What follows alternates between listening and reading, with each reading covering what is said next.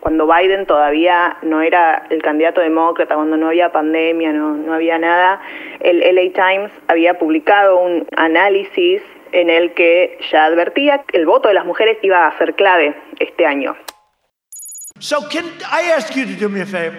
Suburban women, will you please like me? Remember? Please. Please. Les voy a pedir un favor, mujeres suburbanas. ¿Podrían ustedes, por favor, quererme? El último 14 de octubre lo dice literal el actual presidente, dirigiéndose directamente a los electores que podrían decidir estas elecciones, las mujeres suburbanas. ¿Por qué estas mujeres son tan importantes en estas elecciones? Te lo contamos en este quinto episodio de La Corresponsal.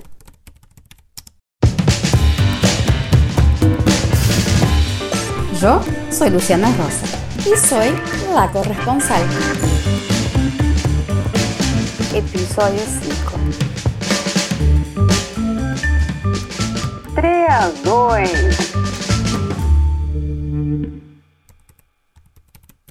Cuando uno piensa en los suburbios de Estados Unidos, muy probablemente se remita a lo que estos eran en los 50 cuando hubo un gradativo abandono de los centros urbanos por parte de la población blanca, un fenómeno que se quedó conocido como white flight o huida blanca.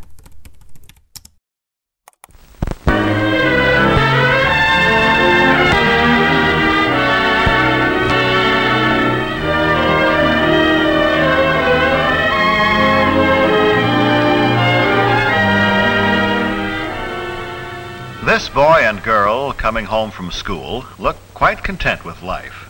And why not? They're looking forward to an important date, dinner at home with the family.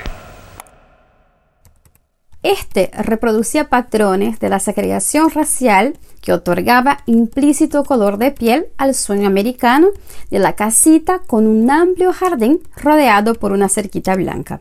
Como parte del plan de reestructuración de la economía luego de la crisis de los 30, llamado New Deal, el National Housing Act de 1934 incluía la posibilidad de financiar una casa por cerca de 30 años, con bajos intereses y cuotas fijas. Entonces muchos ciudadanos de bajos recursos que no podían financiarse una casa pudieron finalmente obtener una vivienda. Pero ¿cómo garantizar que ellos no dejarían de pagar el préstamo? Ahí es en donde entra el Homeowners Law Corp, que creó mapas de zonas seguras y estos mapas originaron el término líneas rojas o red lines. Estos red lines o líneas rojas eran aquellos habitados mayormente por inmigrantes y negros. Pese a que ningún estudio ha dicho que estas familias tendrían mayor dificultad para pagar la financiación de su hogar, ellos tenían más dificultad para obtener el préstamo y, cuando necesario, renegociarlo. Mientras la gente blanca huye a los nuevos suburbios que emergen por todo el país, muchos de los cuales tenían reglas explícitas como la de no vender propiedades a ciudadanos afro. Pero luego del asesinato de Martin Luther King Jr., Finalmente, el Senado aprobó una de las últimas leyes que trataba de soslayar el resquicio de los años de segregación, el Fair Housing Act de 1968, una ley que determinaba mayor equidad de derechos en términos de adquisición de la vivienda por parte de los ciudadanos no blancos. En los 50 años que se siguieron, el Fair Housing Act raramente fue aplicado. Entonces, todavía es posible ver la segregación en términos de vivienda y sus efectos en Baltimore y a lo largo de cualquier Martin Luther King Boulevard en la mayoría de las ciudades estadounidenses. Baltimore and often along any MLK Boulevard in any US city. Hace 50, 60 años, el, electorado de los suburbios era abrumadoramente blanco y Aldana Valles, corresponsal argentina en Washington. Y apoyaba al Partido Republicano y hoy eso ya no es tan así. Sobre todo porque el, el electorado blanco educado, que antes no estaba presente en los suburbios, hoy sí está. Y el electorado blanco sin estudios superiores es solamente el 37% de los votantes registrados en los suburbios. Hoy lo que muestran las encuestas es que los suburbios no están apoyando a Trump y esto podría ser por dos cuestiones. O bien no están convencidos de las amenazas que enumera el presidente, esto de que si gana Biden no va a haber más policía, de que no van a existir más los suburbios, de que Estados Unidos va a ser un país comunista. Una cuestión puede ser entonces que vean a Biden, vean que es moderado y que no los convenza este discurso alarmante de Trump. Y la otra posibilidad es que a pesar de todo, pese más la crítica al manejo de la pandemia y de los problemas en torno a las protestas. Aún hoy, los suburbios son mayormente blancos. A diferencia de las zonas estrictamente urbanas, donde un estudio de la Pew Research demostró que ya no existía ninguna raza que representase la mayoría absoluta de población, pero el suburbio de hoy es menos uniforme que las zonas puramente rurales, donde uno de cada siete habitantes es latino y uno de cada nueve afroestadounidense. En total, alrededor de un tercio de la población suburbana no es blanca. Una cifra que ha cambiado al paso que la migración extranjera alcanzaba las zonas suburbanas. Hoy, un 11% de los habitantes no nació en los Estados Unidos.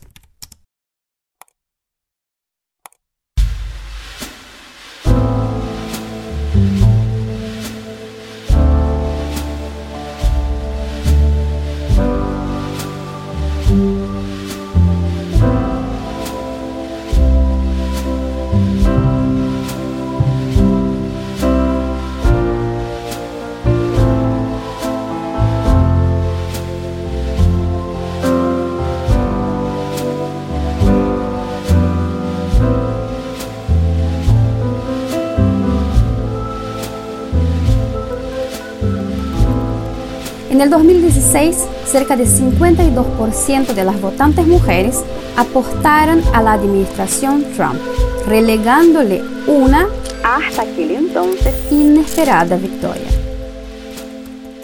Tras cuatro años, el presidente ya no parece ser capaz de conectar con las preocupaciones de estas votantes, en particular de aquellas que viven en las afueras de las grandes urbes.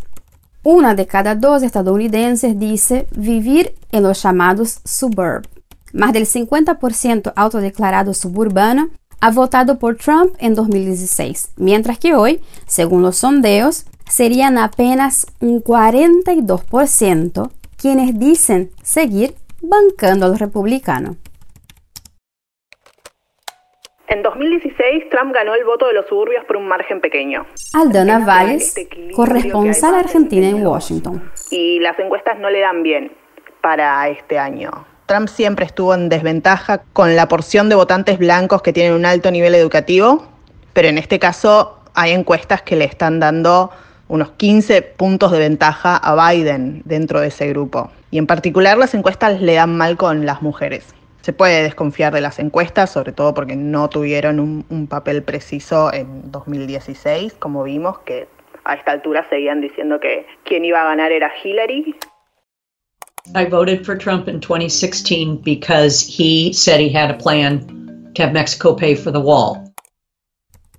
Yo voté a Trump en 2016 porque él dijo que tenía un plan para hacer que México pagara por el muro entre los dos países dice una de sus electoras, quien ahora está decepcionada por el no cumplimiento de la promesa.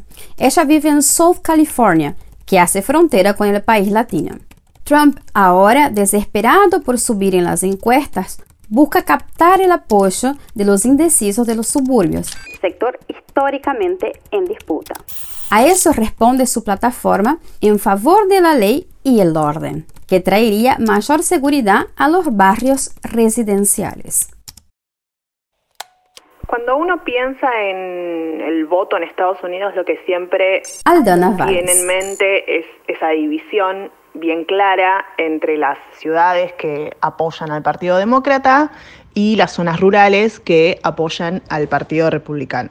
En el medio queda suburbia, ese espacio intermedio que está ubicado en las afueras de las ciudades, pero que no es considerado todavía área rural. Y es en ese imaginario, en ese mundo, en el que se define el resultado de las elecciones.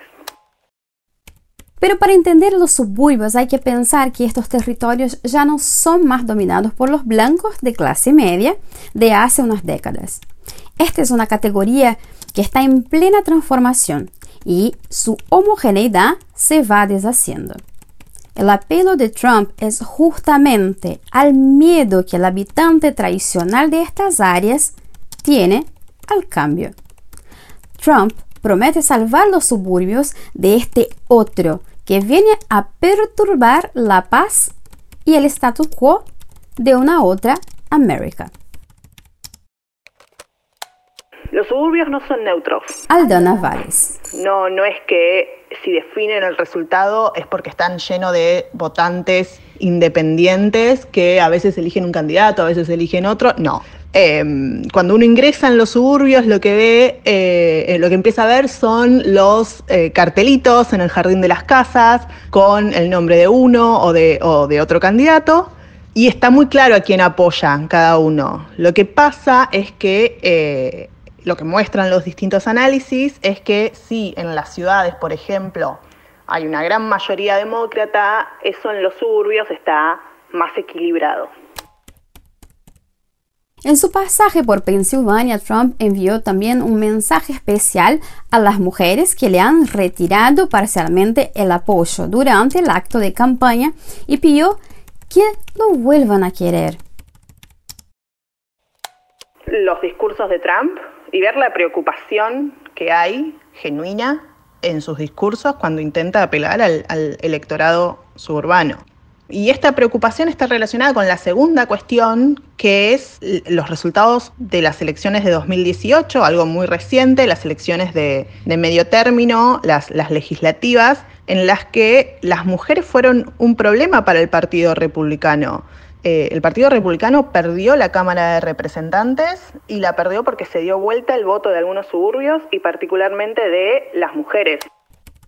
El rechazo del electorado femenino empezó a verse en las elecciones de medio término de 2018. Los resultados de 2018 son los que le permiten al Partido Demócrata envalentonarse y creer que eh, ahora puede ganar estados como Arizona o como Georgia, que en general fueron para el Partido Republicano y que este año de hecho están en juego.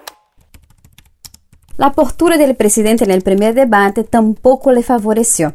Los sondeos indican que su estilo agresivo y constantes interrupciones no fueron bien recibidas en el sector de mujeres suburbanas. Hay una, una, brecha de género en el voto en Estados Unidos que viene creciendo desde los años 80. Las mujeres votan más que los hombres hay una mayor participación de las mujeres y las mujeres votan más a la izquierda, mientras que los hombres más a la derecha. Cuando Donald Trump trata de cautivar el voto suburbano, lo hace evocando la imagen original, estereotipada, uniforme y blanca. Se olvida que la crisis económica causada por la pandemia del nuevo coronavirus afectó muchísimo más a las mujeres. Su visión misógena de este grupo le juega como una especie de teléfono descompuesto y el mensaje no llega a su destinatario. Esa estrategia ya no existe porque, bueno, ¿de qué licencia paga? Vamos a hablar cuando el desempleo tocó niveles históricos, de qué recuperación económica hablamos cuando los datos de empleo muestran que las mujeres no solo no vuelven al mercado de trabajo, sino que cada vez son más las que son expulsadas. Eh, Bloomberg y otros, otros medios llaman a esta crisis la primera recesión femenina por el impacto que tiene y que deja en la economía de las mujeres particularmente. Pese a que intenta interpelar a lo femenino, tanto al nominar una jueza, Amy Coney Barrett, a la Corte Suprema, hasta intentar conquistar el público antiaborto en la convocatoria de oradoras para la convención de su partido. Más allá de lo que yo crea o lo que yo piense o lo que yo espere. Aldona Valles. Corresponsal argentina en Washington. Sí cree que las mujeres no lo van a respaldar es Trump y lo veo en ciertas cosas que pasaron durante la campaña, por ejemplo, cierto protagonismo que se le dio durante la convención republicana a las mujeres del entorno de Trump, desde Kellyanne Conway hasta eh, la propia hija de, de Trump, que estuvieron presentando y mostrando todo el tiempo las oportunidades que les dio el padre o que les dio Trump. Entonces, me parece que ahí hubo un intento de interpelar a, a las mujeres y hacer a Trump un candidato más querible, digamos. Y eh, también con la elección de su candidata para la Corte Suprema, me parece que la elección de una mujer y también con las características de la candidata que, que termina postulando Trump, también tiene que ver con apelar al voto de las mujeres. Su más reciente declaración impactó a la prensa estadounidense por lo anacrónico. Trump se dirigió a las mujeres suburbanas en su mayoría con doble jornada, dividiéndose entre la casa y el trabajo y también las más afectadas por la crisis económica proveniente de la pandemia, como si fuesen las mismas amas de casa de los años 50. I'm also getting your husbands. They want to get back to work, right? They want to get back to work. We're getting your husbands back to work. Voy a devolverles el trabajo a sus maridos, declaró el presidente en Michigan, como una promesa de campaña a este electorado que quiere conquistar, pero que, sin embargo, nunca entendió.